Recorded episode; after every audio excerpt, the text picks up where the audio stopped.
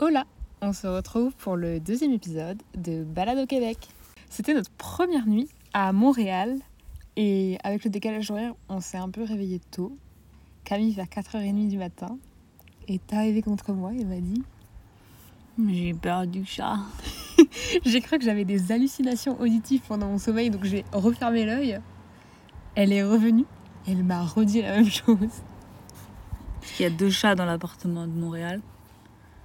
Et je suis partie aux toilettes. Et je suis revenue. Et je me suis endormie. Et puis je commence à entendre des bruits de chats. Et je me dis. J'ai pas vu de chat dans la chambre quand même. Après, c'est tout noir, alors euh, normal. Et après, je, je trouve que ça devient insistant. Au début, j'ai l'impression que c'était à l'autre bout de la chambre.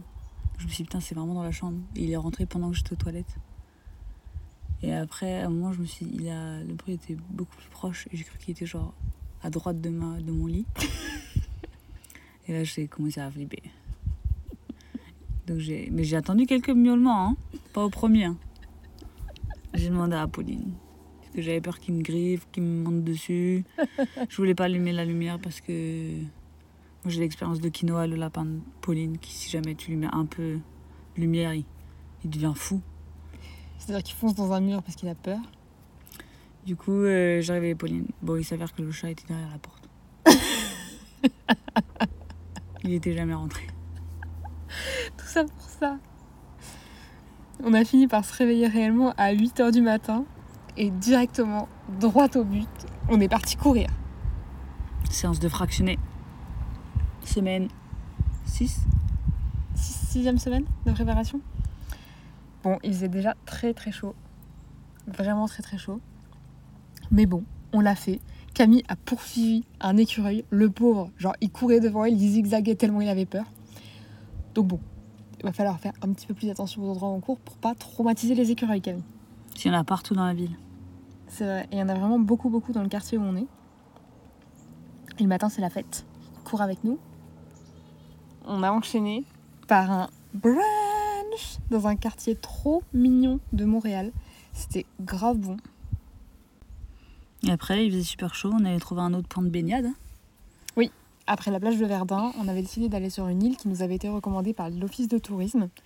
Et Camille s'est dit, plutôt que de le faire en navette fluviale comme on nous avait conseillé, ou encore de le faire en métro, mais à ce moment-là, je ne savais pas qu'il y avait un métro qui allait sur cette île, on a décidé de prendre le vélo. Donc les vélos en libre service comme les Vélib, qui ici s'appellent les Bixi. Trajet de 20 minutes qui s'est transformé en 45 minutes. Ouais, Tout voire pile, tout poil avant de. Non, pas plus, parce qu'il fallait pas payer. Il y a Ah 40 si, parce que si, ouais, plus. On les a rebornés quand même. Ouais. Parce qu'on les a bornés une première fois. Plage inaccessible d'un côté. On s'est dit, bon, ça va être de l'autre côté. On reprend le vélo parce que une distance de à côté, version euh, nord-américaine, c'est 3 km tout de suite. Et sous 40 degrés, Donc on a, c'est un peu moins évident. on a repris le vélo. Nouvelle désillusion quand on arrive à la plage, elle est fermée.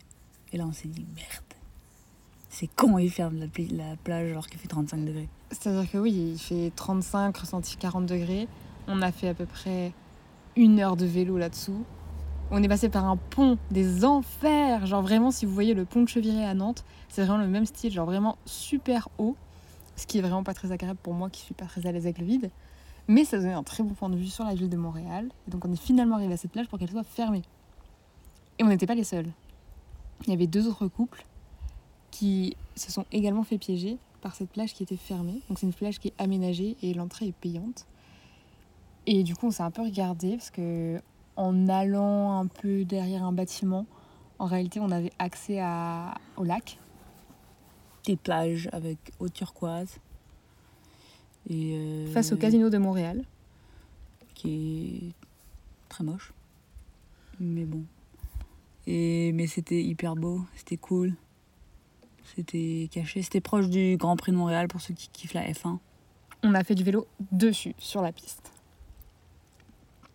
Et du coup, on s'est quand même baigné, même si la baignade était interdite, étant donné qu'après la deuxième baignade, il y a la sécurité qui arrivait pour nous dire qu'on n'avait pas le droit de se baigner. Mais on l'avait déjà fait. On a appris nos erreurs et on est rentré en métro cette fois plutôt que de On a pris le vélo pour aller jusqu'au métro. Ouais, c'est vrai qu'on a pris le vélo pour aller jusqu'au métro. Puis on a pris le métro pour rentrer. C'était quand même un petit peu plus facile. Bon, on s'est dit qu'on allait se rafraîchir au Mont-Royal. Pas du tout. Il fait hyper chaud au Mont-Royal. J'ai j'ai eu du mal à comprendre à quoi, comment fonctionnait ce parc. C'est une forêt, après c'est un peu un parc. Tu montes des, des, des escaliers, des marches et des marches, des marches, c'est très long. On n'a pas Mm. tout vu, on n'est pas allé au Belvédère, on a uniquement été au lac des Castors. Donc ça nous a donné un premier euh, avant-goût de ce parc. Et on devra y retourner pour voir euh, davantage. Et notamment, je pense que nous irons au Belvédère pour voir le coucher de soleil. Ouais. Et après, oh, on s'est dit qu'on n'avait pas vu assez. On a couru au jardin botanique de Montréal. On n'avait pas encore mangé à ce moment-là. Et donc, au jardin botanique, il y avait un restaurant. Et pour le coup, on est allé y manger. Et c'était incroyable. Je sais pas s'il y en a certains d'entre vous qui sont déjà allés au château de Chambord, mais c'est un peu le même système où euh, c'est un restaurant très simple, végétarien, où ils servent des légumes qui sont cultivés sur place.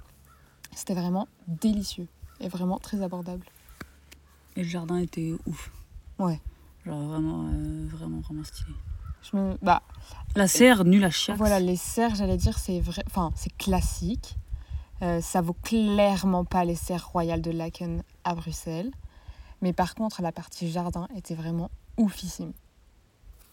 C'était extrêmement beau, euh, très thématisé. Il y a toute une partie arboretum que malheureusement on n'a pas eu le temps de faire.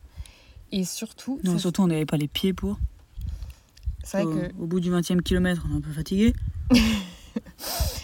oui, faut dire les choses. Mais surtout, le temps nous manquait. Non, les pieds. Et on avait pris une entrée qui nous permettait de voir un spectacle son et lumière le soir.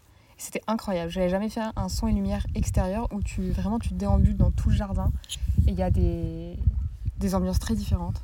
C'était ouf.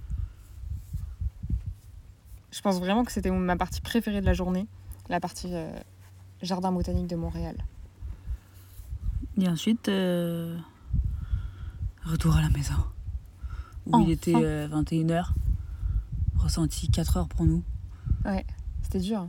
Avec les pieds, explosé. j'avais morflé. Mais franchement, on a on avait des images trop belles plein la tête. Bisous. See you pour l'épisode 3. À demain